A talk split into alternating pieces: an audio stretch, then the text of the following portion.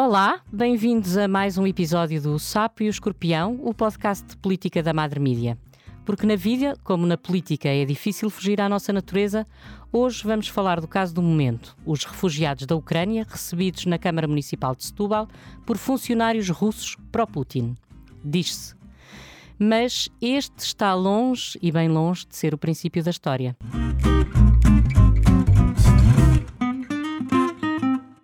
Eu sou a Isabel Tavares e tenho comigo Pavlo Sadoka, presidente da Associação de Ucranianos em Portugal, e também Margarida Bentes Penedo, deputada municipal da Câmara Municipal de Lisboa, pelo CDS-PP, que convidei a propósito do fornecimento de dados de manifestantes russos anti-Putin à Embaixada da Rússia. Sejam bem-vindos, os dois. Boa tarde. Boa tarde. Antes de mais, eu vou fazer aqui um breve resumo. Portugal recebeu 35 mil refugiados da Ucrânia desde o início da guerra dos quais 4 mil são crianças, 9 mil já estão inscritos no centro de emprego. Estes são dados de hoje, anunciados pelo PS, nas audições que estão agora a decorrer na Assembleia da República e onde já esteve Pavlo Sadoka, foi o primeiro convidado a ser ouvido logo às três da tarde. Tudo isto acontece também no dia em que a Polícia Judiciária fez buscas à Câmara Municipal de Setúbal e ao Mercado do Livramento. Pavlo, eu começo por si. Uma das coisas que me surpreendeu nas suas declarações de hoje foi que existem queixas da vossa associação já desde 2011. Isto é verdade. Exato. É, eu agora, quando surgiu todo este problema, eh, comecei a ver todos os documentos, eh, porque claro que eu já não lembrava todo o processamento, todos os documentos que nos criamos, e eh, o primeiro documento que eu encontrei foi mesmo em 2011, quando eh, no início, digamos assim, de, de nossa atividade, porque a nossa associação começou a funcionar em 2003 e depois em 2005 nós fomos reconhecidos pelo Alto Comissariado e tivemos apoio e colaboramos com o Alto Comissariado. E naquela altura eu ainda não estava presidente do, da associação, nem fazia parte. E entrei na associação em 2008 e depois eh, mesmo foi aquela altura quando na Ucrânia também começaram aqueles processos políticos de caminhada da Ucrânia para a União Europeia. Uhum. A União Europeia junto, e, e, e, digamos assim, já surgiu na sociedade uh, ucraniana a questão entrar ou não entrar no NATO. Uhum. Portanto, tudo isso estava relacionado com política interna da Ucrânia. Naquela altura já foi criado dois, hum, digamos assim, instituições eh, junto com, com o governo russo, era a agência Россотрудничество e Fundação Ruskimir. Ambos eh, tinham como objetivo de ajudar as comunidades russas no estrangeiro, no estrangeiro desenvolver as suas necessidades culturais, linguísticas uh, e outros. Mas este era oficialmente. Uhum. Na realidade, o que é que nós vimos dos altos políticos e dos responsáveis destas uh, agências era início de um longo, digamos assim, o, o, o caminho da desinformação e propaganda para desculpar de, como nós agora já estamos na realidade, atacar a Ucrânia. Hum. Primeiro, acreditamos que isto queria deveria ser o processo eh, menos violento através do controle dos governos. Como sabe que nós tivemos um período dos, dos presidentes, como o presidente Yanukovych, que era completamente pró-russo e nós, eh, isso foi confirmado depois da Revolução de Dignidade em 2014, que ele fugiu para a Rússia e depois o processo criminal que seguiu e concluiu que era mesmo ele queria, de, fez, cometeu muitos crimes na Ucrânia e o objetivo dela foi entregar, digamos assim, a Ucrânia ao novo Império Russo. E, portanto, eh, quando isso não aconteceu, quando o povo ucraniano em 2014, primeiro os estudantes, os estudantes na Praça de Maidan, uhum. protestaram por, por contra a decisão do Yanukovych de não assinar o acordo com a União Europeia. Portanto, a Rússia fez o plano B, digamos assim, anexou a Crimeia e, e entrou como tropas russas, primeiro na Crimeia, como nós sabemos, e depois desenvolveu uma operação militar no leste da Ucrânia, em Donetsk e Lugansk. Uhum. Portanto, Portanto, Pablo, deixe-me só todo... fazer-lhe uma pergunta. Sim. Essa primeira queixa que fez em 2011 já estava à frente da, da Associação dos Ucranianos em Portugal? Sim, sim. Como Essa presidente... primeira queixa foi feita a quem? A que instituições exatamente? A, a, a Alto Comissariado das Migrações. Por que eu alertei, alertei o Alto Comissariado das Migrações? É que no, dentro do Alto Comissariado de, das Migrações, existe, naquela altura era a CID, eh, de diálogo, do Alto Comissariado de Diálogo Intercultural, existia o Conselho dos, dos Migrações, onde cada dos uh, uh, representantes de, de, de, um grupo de imigrantes de, de, certa nacionalidade tinha as suas uh, representantes, organizações que foram reconhecidas pelo Alto Comissariado. E, portanto, existiam os grupos nacionais de, de Brasil, de Cabo Verde, de Angola, portanto, de todos os maiores grupos imigrantes, e só ucranianos entraram num grupo chamado de Leste. Claro que eu alertei isso ao Alto Comissariado e disse que eu acho que isto é muito discriminatório para nós, porque o nosso país não se chama Leste, tem nome, Ucrânia, tem seus símbolos nacional, tem Constituição, nós não somos lestinhos ou lestas, neste hum. caso, somos ucranianos, temos o seu nome, dignidade, temos sua história e achamos que chamar-nos leste é muito discriminatório. Hum. A partir daquela denúncia ou então esta carta, realmente foi dado razão à nossa, à nossa queixa pelo Foram rápidos a responder-vos ou não?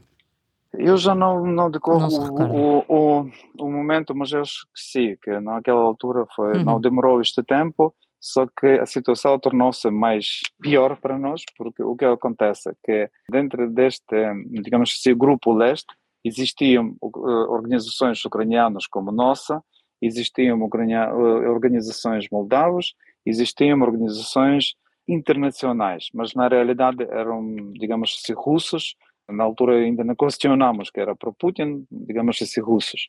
E uhum. o que acontece? Quando mudaram nome, mudaram nome só de leste para ucraniano. E todas estas organizações que não tinham nos seus estatutos designado que são ucranianos, entraram no, no grupo de Ucrânia e então automaticamente começaram a representar o, o povo ucraniano. Uh, o, o povo ucraniano que ficou ainda pior porque o exemplo que nós mostramos naquela altura, uma dos responsáveis de uma organização que nós até agora falamos, no, na imprensa sobre a existência desta organização para Putin, a Organização Apoio de Imigrante de São Bernardo, acho que assim ela chama-se mais ou menos, como líder eh, desta organização, Ludmila Biela, hum. foi a um congresso dos compatriotas uh, russos em Moscou e tirou a fotografia com o tal conhecido, já falecido, o político eh, Vladimir Zhirinovsky, que naquela altura já dizia que a Ucrânia não existe, que ucranianos têm que ser transferidos uhum. para russos, para a Sibéria, e aquela toda a território da Ucrânia tem que pertencer à Império Russo. Portanto, eram, eram declarações no, de tal claro xenofobia, ódia e até agressivos que tocaram a integridade e independência da Ucrânia e foram completamente ofensivos um, para ucranianos. Então nós colocamos aí a questão que como que uma líder da organização dos imigrantes que diz defender os ucranianos, não é? Se, que, que está a defender os ucranianos ter umas, estas relações e digamos assim mostrar porque foi ela que própria pus na sua página, eu já não lembro, uh, não era do Facebook naquela altura, na página da organização dela, ela tinha a própria página uh, uhum. no internet, pus esta fotografia a dizer que eu estive lá e encontrei um, um político tão, pronto, tão conhecido. Uh, isso era completamente inaceitável para ucranianos que se levou uma onda de, dos protestos pelos próprios ucranianos.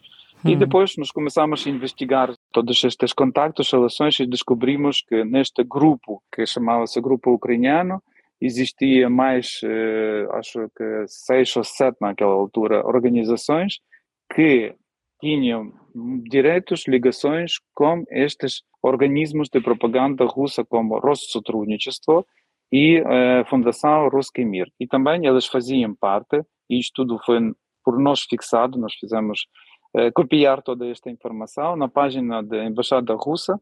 Estas organizações apareciam como parte do Conselho dos Compatriotas Russos em Portugal. Portanto, tudo mostrava que estas organizações estão ligadas à Rússia e, e não foi a embaixada que, que lhes ligou, não foi, foram Россотрудничество ou Ruski Mir que lhes adicionou, foram própria vontade, livre vontade delas, registrar-se, assumir que elas fazem parte destas organizações. Hum. Portanto, por, por, por aí nós começamos já a escrever cartas e tivemos alguns encontros a dizer que isso é inaceitável, porque já já houve muita agressão e muita polêmica agressiva por parte dos dirigentes russos e depois do, do 2014 tivemos logo uma audiência com a alta, comissária a dizer que neste momento isso completamente já não é, é aceitável porque a Rússia atacou fisicamente a Ucrânia e estas organizações que estão fazem parte destas eh, instituições estatais russas de propaganda Sendo assim, hum. tomam posição anti-ucraniana. Portanto, fizeram a primeira queixa em 2011, em 2014 continuaram a apresentar queixas, eh, quando foi a, a anexação da, Crimeia e até hoje continuaram a queixar-se. Eu sei que falou também nos serviços de informação da República Portuguesa, também fizeram uh, uma carta ou um, algum contacto com eles e que outras instituições é que contactaram para se perceber porque é que não tiveram resposta até hoje? Isso que a questão que nós queremos ter a resposta, porque nós tivemos vários encontros com, de, desde aí, desde 2014, até na presença como embaixadora.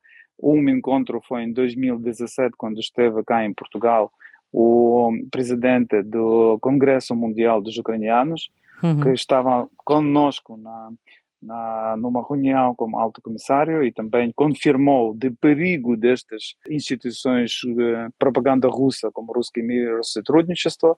Conhece é, alguém que tenha partir... sido penalizado por causa destas informações terem sido partilhadas, por exemplo? Ou... Nós não, não, não sabemos, nós fazemos parte e não é nosso trabalho de, de se sabemos qual é a situação, por exemplo, com a nossa comunidade na, na Rússia, uhum. que, por exemplo, este Congresso Mundial dos Ucranianos de fazer anos está proibido na Rússia e está reconhecido como uma, uma organização inimigo eh, de, de Estado russo.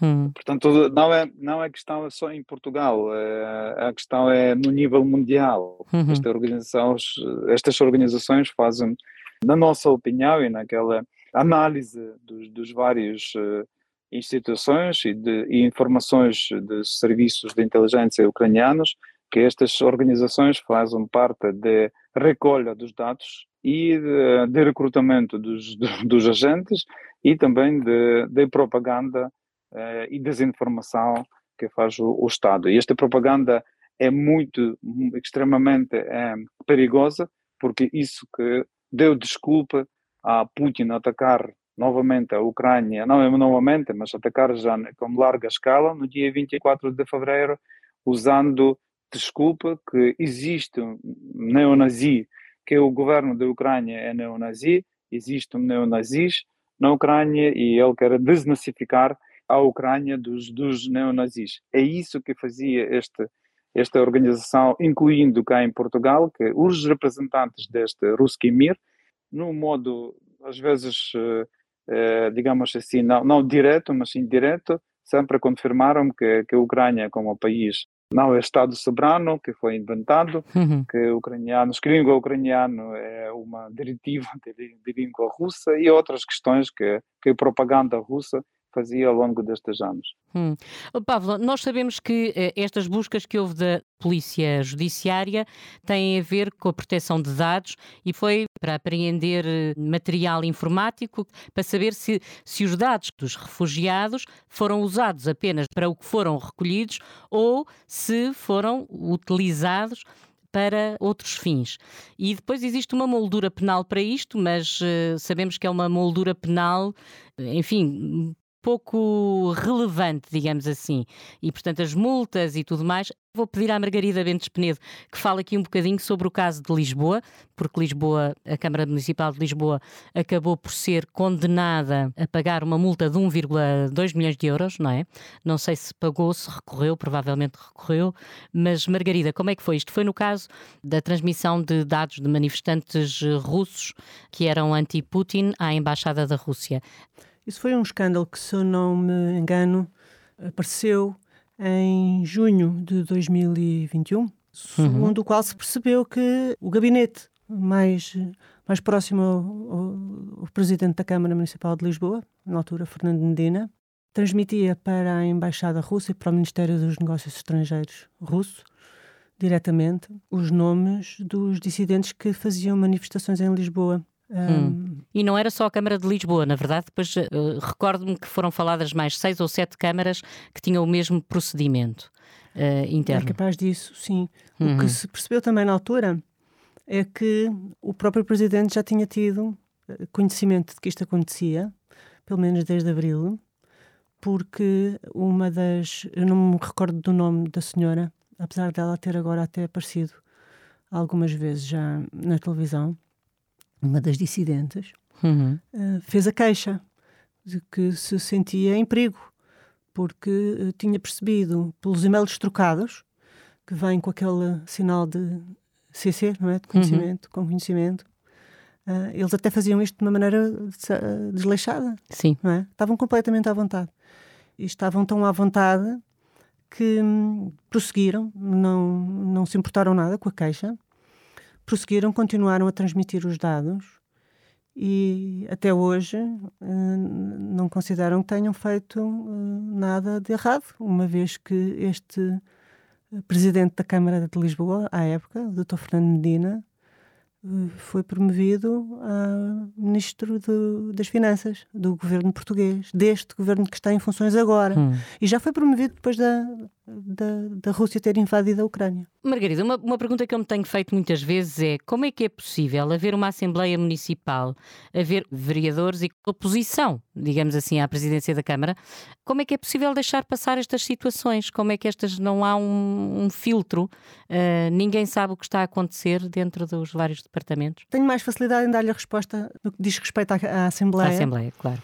Até porque há mais grupos municipais na Assembleia que não têm representação na variação. Uhum. E sei dizer-lhe que isso foi um assunto várias vezes eh, levado à Assembleia pela oposição. E é uma das razões porque eu tenho dito várias vezes que se devia dar mais atenção ao que se passa na Câmara Municipal de Lisboa, porque passam-se ali coisas importantes e graves.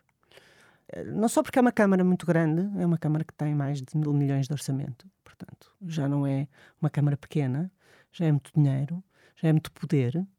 E outra razão é aquilo funciona um bocadinho quase como uma espécie de uh, academia de, de, estágio para os governantes do Partido Socialista. É? Eles saem dali e vão uh, fazer um, gabinetes e, e, ministérios e secretarias de Estado no Governo Central. E os comportamentos deles e as políticas deles no Governo Central são sempre ensaiadas em Lisboa, muito ensaiadas em Lisboa, de maneira que o próprio jornalismo devia dar mais atenção ao que se passa ali e até sobretudo ao que se passa na Assembleia Municipal, mais até do que, do que na Câmara Municipal, porque hum. as sessões da Assembleia são todas públicas. Mas e quando perguntavam qual era a resposta que obtinham? Uh, isso por acaso é muito curioso, um, porque as, as respostas que nós tínhamos eram sempre de uma enormíssima sobranceria. Hum. O ponto era como é que nós. As, as, a atitude perante as perguntas dos deputados da, da oposição uh, sempre foi a atitude como se nós estivéssemos a abusar como se nós fôssemos um bocadinho um, incómodos, eh, sem razão nenhuma para isso. Então, eles estão ali, foram eleitos para governar. Temos de estar a dar respostas à, à oposição. Que, mas que é, o que é isto? Que descaramento é este? Que descaramento é? Éramos entendidos assim. Uhum. Como se não fossem o órgão fiscalizador. Nós, nós, representamos a cidade. Uhum. Cada grupo municipal representa uma parte da cidade que o elegeu, não é? Uhum. E há ali grupos municipais, eh, eh, no mandato passado eram 10, 10 grupos. E alguns são grandes, e, sejam grandes ou pequenos. A, a, função deles é justamente eh, fiscalizar e, como é que se diz? Um, escrutinar. Escrutinar, isso mesmo. Fazer perguntas à Câmara. A Câmara deve perguntas. O Executivo da Câmara deve respostas às perguntas que lhes fazem os deputados. E na altura nós éramos alvo da maior chacota porque nos diziam parece impossível, estão preocupados com os, com os dissidentes russos e com os ucranianos, em vez de estarem preocupados com a, com a pobreza em Lisboa. Uhum. Portanto, o assunto era desvalorizado e era até alvo de, de riso. Uhum. Havia um, havia, eu, eu, por acaso, acho que é importante dizer isto. Havia um vereador, que ainda hoje é vereador, na Câmara Municipal de Lisboa. Uh, ele foi vice-presidente, era, era vereador das Finanças e, e era vice-presidente do, do presidente uh, Fernando Medina. E, portanto, muitas vezes representava-o nas, nas sessões da Assembleia. E agora, quando uh, o engenheiro Carlos Moedas ganhou as eleições, o doutor Fernando Medina saiu e deixou lá este vereador que seria o número 2 do Partido Socialista, portanto, digamos que é a pessoa mais graduada da parte do Partido Socialista. Este vereador devia ter uma Câmara apontada constantemente, desde o princípio até ao fim de cada, de cada Assembleia Municipal, porque eh, de cada vez que algum deputado fosse de que partido. grupo municipal, uhum. de que partido viesse, estivesse ali a, a denunciar problemas, eu lembro-me uma vez um problema, um, um deputado, julgo que até era do, ou do PTP ou do PEV, que estava a denunciar problemas com as bicicletas da rede gira. Isto era uma e as bicicletas estavam estragadas, não se, fazia, não se fazia manutenção, portanto as pessoas caíam, tinham acidentes. Hum. E ele ria, atirava a cabeça para trás e batia com a mão na, na, na, barriga. Ria, ria assim. Era assim que ele reagia. Portanto, quando nós perguntávamos o que é que se passava, porque o Dr. Fernando Medina informou que ia fazer um uh, inquérito interno, porque eles recusaram um, interno, um inquérito uh, uhum. externo. Sim, uma auditoria. Uma, Chamaram-lhe auditoria, mas a auditoria tem que ser externa. Com certeza. Fazer a auditoria cor da casa não é uma auditoria. Como é evidente, Isabel. E, portanto, eles uh, começaram por recusar isso. Depois a coisa evoluiu, até ao ponto em que a Isabel muito bem, muito bem contou. A Câmara foi, foi multada, sim, uhum. pela, como é que se chama? Comissão Nacional de Proteção Comissão Nacional de, de Proteção de Dados, exatamente. Uhum. Um, mas até lá eles quiseram impedir todas as, todas, e mais. O doutor Fernando Medina acabou por apontar as culpas a um funcionário, sendo hum. que esse funcionário estava impedido, de, era o, porque era o responsável da, desta legislação de, de proteção de dados, pois. obriga a que haja um, novo RGPD. um encarregado, deste uhum. RGPD, exatamente e este funcionário era o responsável da Câmara. Este funcionário estava impedido de fazer a verificação neste gabinete do. porque era um gabinete diretamente adjunto do, ao Presidente da Câmara, onde ele não tinha autorização de entrar, porque se considerava que não era um órgão do organograma da, hum. da, da, Câmara.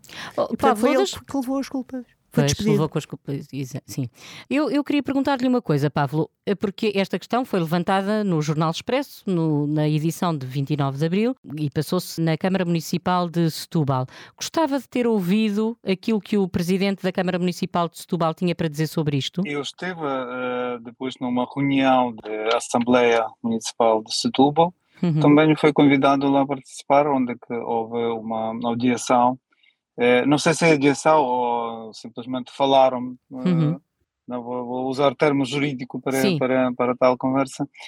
Foi muito surpreendido quando o presidente da Câmara de, de Setúbal disse que não perguntava ao tal Igor Hassan a preferências políticas dela, não interessava-se disso, que eles estão a apoiar a todos os imigrantes e não, não fazem uma escolha para cor, uh, língua ou preferências políticas.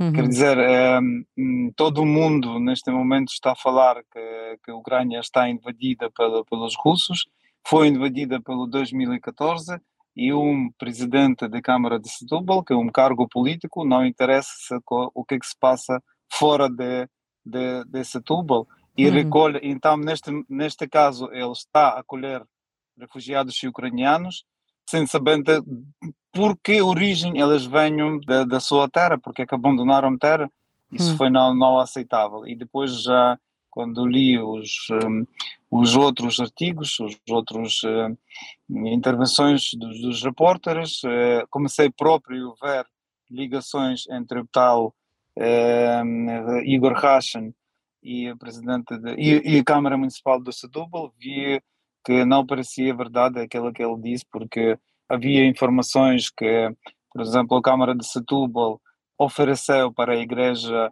Ortodoxa Russa uma terra para a construção da Igreja Ortodoxa Russa, que líder do, do qual o, o Kirill está a abençoar as armas que matam depois os ucranianos e pronuncia uh, igualmente como Putin que tem tirar uma parte da população ucraniana, da Ucrânia. E, um, houve notícias que encontrei que, que o tal uh, Igor Hassan tinha relações económicas com a Câmara de, de Setúbal.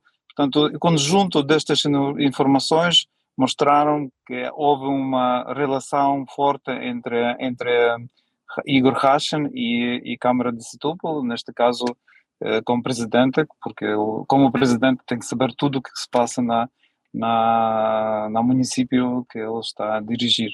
Uhum. E gostava que o PS não tivesse chumbado a audição também do presidente da Câmara de Setúbal. Com, com esta toda a situação que nós decorremos, eu não gostava de agora envolver-se em nossa associação e este assunto aos, hum, digamos assim, confrontações eh, ou avaliações políticas eh, dentro de, de, hum, de, de Portugal. Hum. É assim, nós, nós todos os dias vivemos uma tão grande tragédia que uh, eu conheço todo, conhecendo a comunidade ucraniana, sei que os poucos ucranianos desde 24 de fevereiro podem dormir ou, ou, ser felizes dia a dia.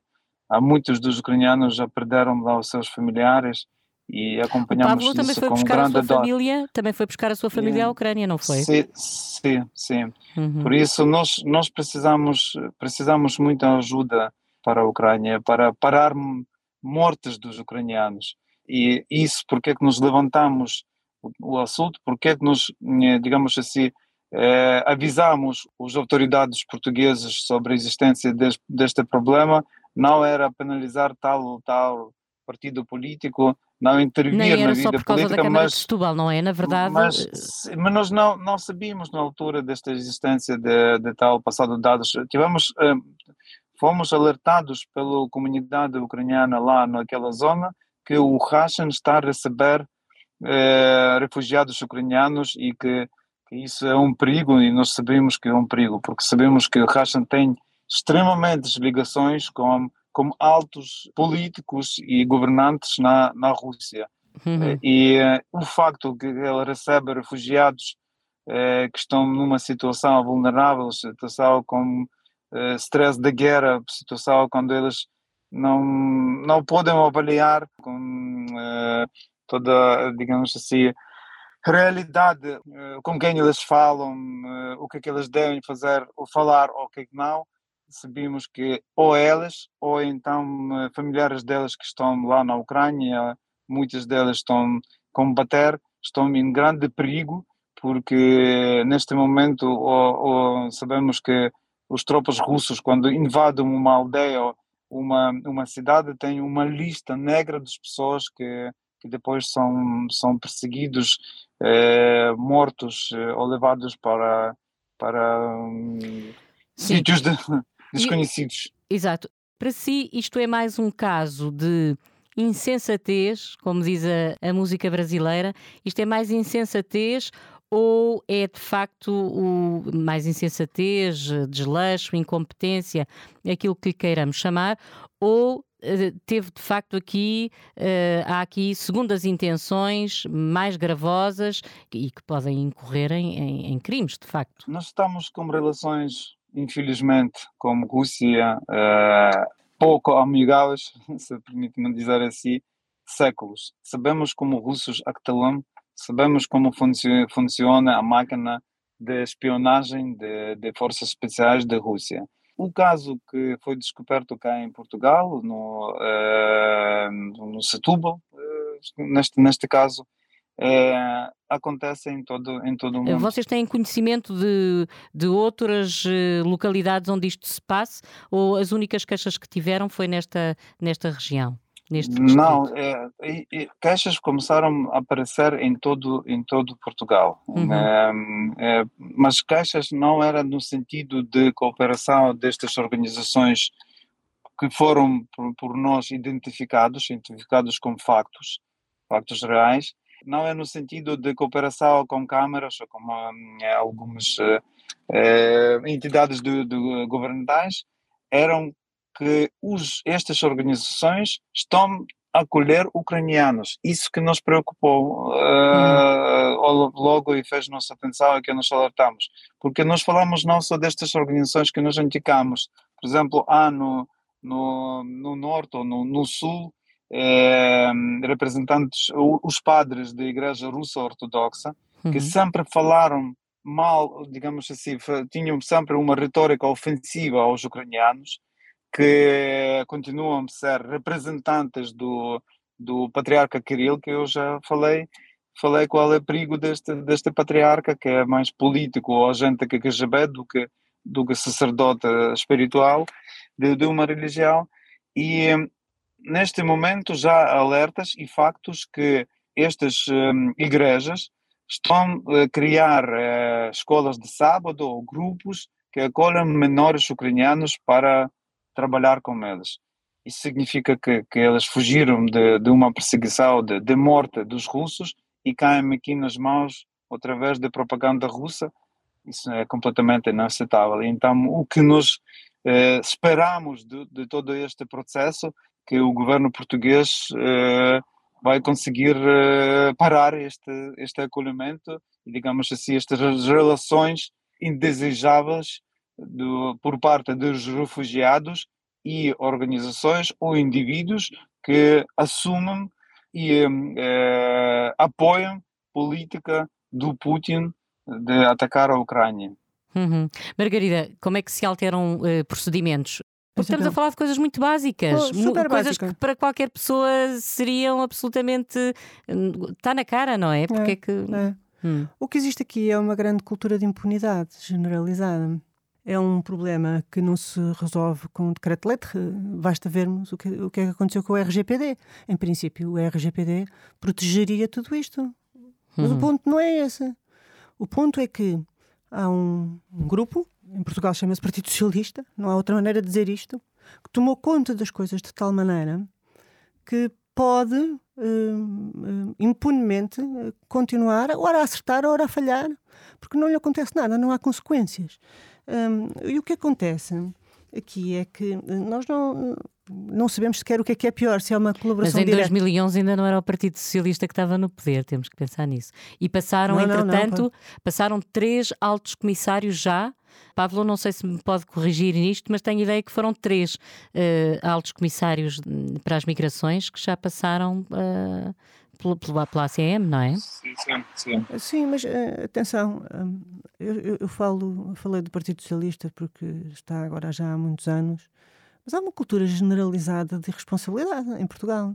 E mesmo no, mesmo no tempo em que houve um governo que não foi do Partido Socialista, não quer dizer que o poder não, não tivesse continuado sempre a estar nas mãos do Partido Socialista. Isso é uma conversa que nós teríamos no outro dia. Uhum. Agora, o que há sim é uma, uma grande cultura de, de insensatez e de irresponsabilidade. Um, isto uh, podem-se podem -se decretar grandes uh, regimentos, regulamentos, uh, legislações, não resolve nada disto.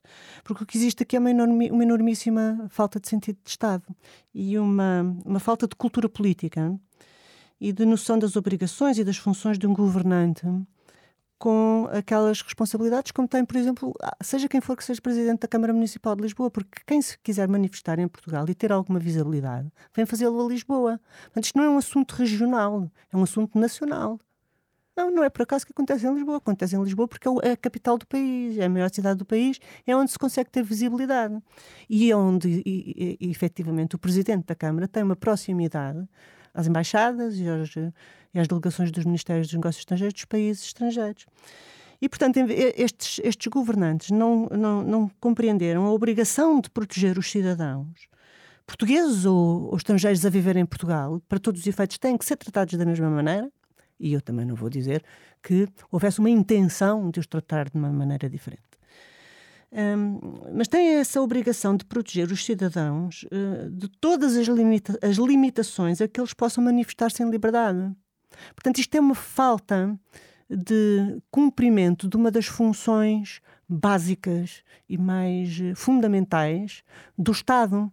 Apesar de ser um presidente de Câmara, ele neste ponto tem um papel que é um papel uh, indistinto de um governante do Estado Central. E de tal maneira a irresponsabilidade foi confundida, ninguém compreendeu isto.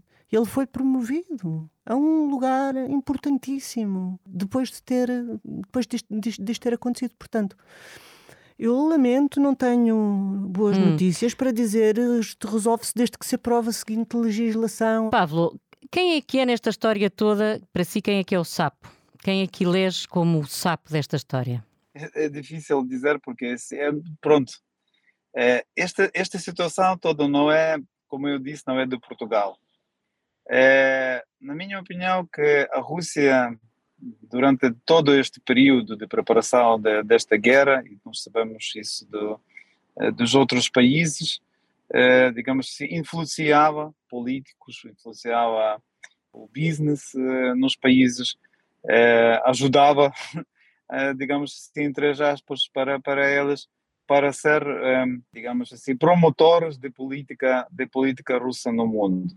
E neste caso, eu acho que o sapo são, são estes políticos, estes uh, responsáveis, estas pessoas conhecidas uh, no, no mundo ocidental, que acharam que podem jogar como, como Rússia que isso não faz mal, que o fundo Rússia é só um país grande e não vai invadir a Ucrânia, não vai começar esta terrível guerra. Foram crédulos, foram, afinal, acreditaram, acreditaram que a coisa não... não... Yeah, exato, eles que vamos escapar, que vamos escapar de tal situação.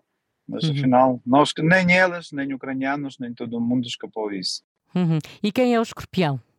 Ah, evidente, é o Putin e todos os apoiantes. De Putin. Uh, Margarida, faço-lhe a mesma pergunta. Quem é nesta história uh, o sapo? O sapo é, sem dúvida nenhuma, um modelo das democracias liberais, pluralistas, apoiadas em economias livres e sociais de mercado, do tipo ocidental, porque, por, por definição, elas contêm em si as forças que operam contra si e, portanto, têm cá dentro partidos que não respeitam a pluralidade, não respeitam a livre expressão, não, não respeitam os mercados, não respeitam nada disto. O escorpião é Putin e os partidos comunistas, sem dúvida nenhuma. Putin, e não é só Putin. Putin, a Rússia, o sistema. Não, não, não basta arrancar a cabeça. Aquele, aquele, aquele regime, se arrancar aquela cabeça, vai, vai produzir outra. Porque a Rússia é um império, não é um país, é um império. E, portanto, vai -se sempre comportar assim. E quanto menos uh, tiver sucesso na sua economia e na parte, digamos, uh, social e nacional, mais depressa vai ter que se afirmar de outra maneira. E, portanto, a Rússia afirma-se militarmente e afirma-se pelo aumento do seu império.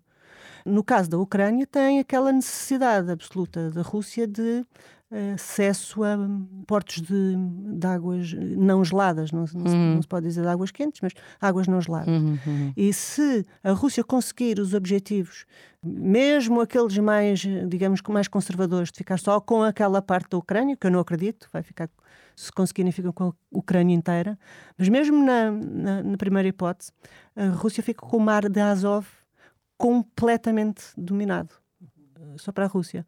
E, portanto, o escorpião é a Rússia. É mais a Rússia até do que o Sr. Putin. O Sr. Putin é só o escorpião que está de serviço agora. Uhum. Eu, antes de terminar, queria perguntar-lhe ainda como é que se articula entre a Associação de Ucranianos em Portugal, como é que se articula com o Alto Comissariado uh, para as Migrações e como é que se articula com as câmaras municipais? Como é que é feito esse trabalho todo entre não é, este triângulo entre a Associação, estas instituições e os refugiados que, que, que vão chegando? Uh, apesar daquele problema com, uh, com organizações pró-russas. Nós sempre tivemos muito boas relações com eh, alto comissariado, no sentido de, de apoio social, apoio jurídico aos imigrantes. E mesmo acontece com câmaras municipais, com juntas freguesias. Nós uh, não fomos surpreendidos, já, já repito isso outra vez, tantas vezes, de reação do povo português para esta crise na Ucrânia, para esta terrível crise na Ucrânia, é que não tivemos no, no inicialmente, e isso continua, não tivemos um dia sossegado para não receber chamadas por parte do, dos pessoas particulares, portugueses particulares, por parte dos, dirigentes autárquicas, por partes até do, do partidos políticos que queriam ajudar, e não queriam só na palavra, mas na realidade ajudaram. Imagina hum. que maioria, parte destes ucranianos, destes 36 mil que agora já chegaram, registraram-se cá, eles vivem nas casas, nas casas particulares, foram os portugueses que acolheram. Claro que também há Eu uma tenho que lhe fazer esta pergunta, vou interrompê-lo para lhe fazer esta pergunta que é, sentiu-se de alguma maneira intimidado quando os deputados lhe estavam a fazer perguntas? Muitos começavam por dizer quão excepcional tem sido o povo português na recepção de ucranianos. Um bocadinho como quem diz, e vocês, em vez de nos agradecerem, vêm com estas queixinhas. Sentiu-se incomodado com isso ou não? Achou que é, havia aqui uma troca felizmente, felizmente, eh, este senhor que perguntou, eu acho que não representa, não representa a maioria dos políticos eh, em Portugal. Eu tenho outra experiência, nós já estamos, eu já estou cá em Portugal 20, 21 anos, eh, como dirigente da associação há mais nunca de 10 pediu, anos. Nunca pediu nacionalidade e, portuguesa ou pediu? Eu tenho. Eu Tem tenho nacionalidade, portuguesa, portuguesa, eu não tinha a certeza, tinha a minha, perguntar. A minha, a minha esposa é portuguesa, por, por isso. Exato. Uh, são, são, já, já sinto-me um português. Uh, e como eu disse que existem, sim, existem alguns políticos, existem alguns partidos políticos, infelizmente, em Portugal, e isso nesse caso é o Partido Comunista, que ou não querem perceber todo o dor que nós agora passamos pelo, pelo seu egoísmo, pelo não sei quê, que eu não quero olhar, eu acho que um dia nos descobrimos porque é que foi este comportamento, por exemplo, do Partido Comunista, que, que diretamente apoia agressão russa, mas uh, isso, felizmente, não é maioria. São pessoas, uh, são particulares casos que não representam o Portugal. Para ucranianos, para nós, ucranianos que viveram cá, para ucranianos que agora vieram cá em Portugal uh, com esta situação eh, já no, na qualidade dos refugiados, o Portugal continua a ser um país que abriu a portas, abriu braços, abriu o coração para ajudar no tempo tão difícil. Uhum. E, e, este caso com Setúbal, não, para mim, completamente não estragou, não estragou esta imagem de maneira nenhuma. Deu uma atenção que, infelizmente, não toca só Portugal, mas, eh, mas segurança de todos os países uh, ocidentais. Uhum.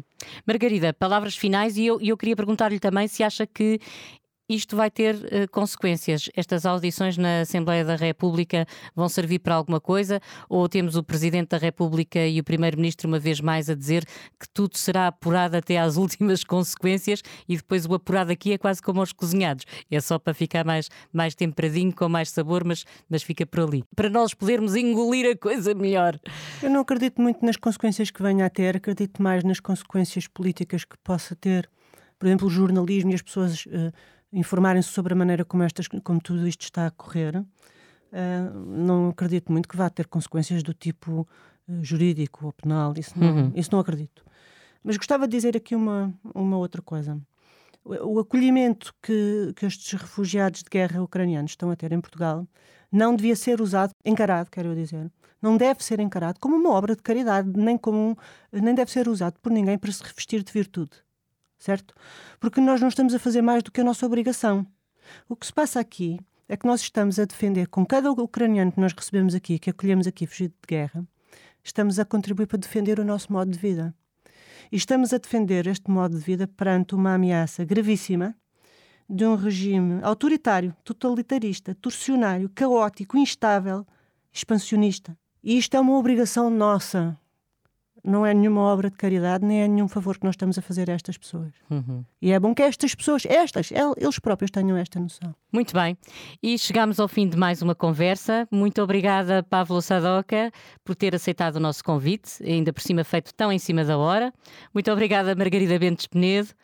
E obrigada também a quem nos ouve. Para a semana voltaremos com um novo episódio para falar sobre a atualidade política, à luz da fábula que nos conta a história de um sapo e de um escorpião que morreram afogados porque nenhum deles conseguiu fugir à sua natureza. Bom dia.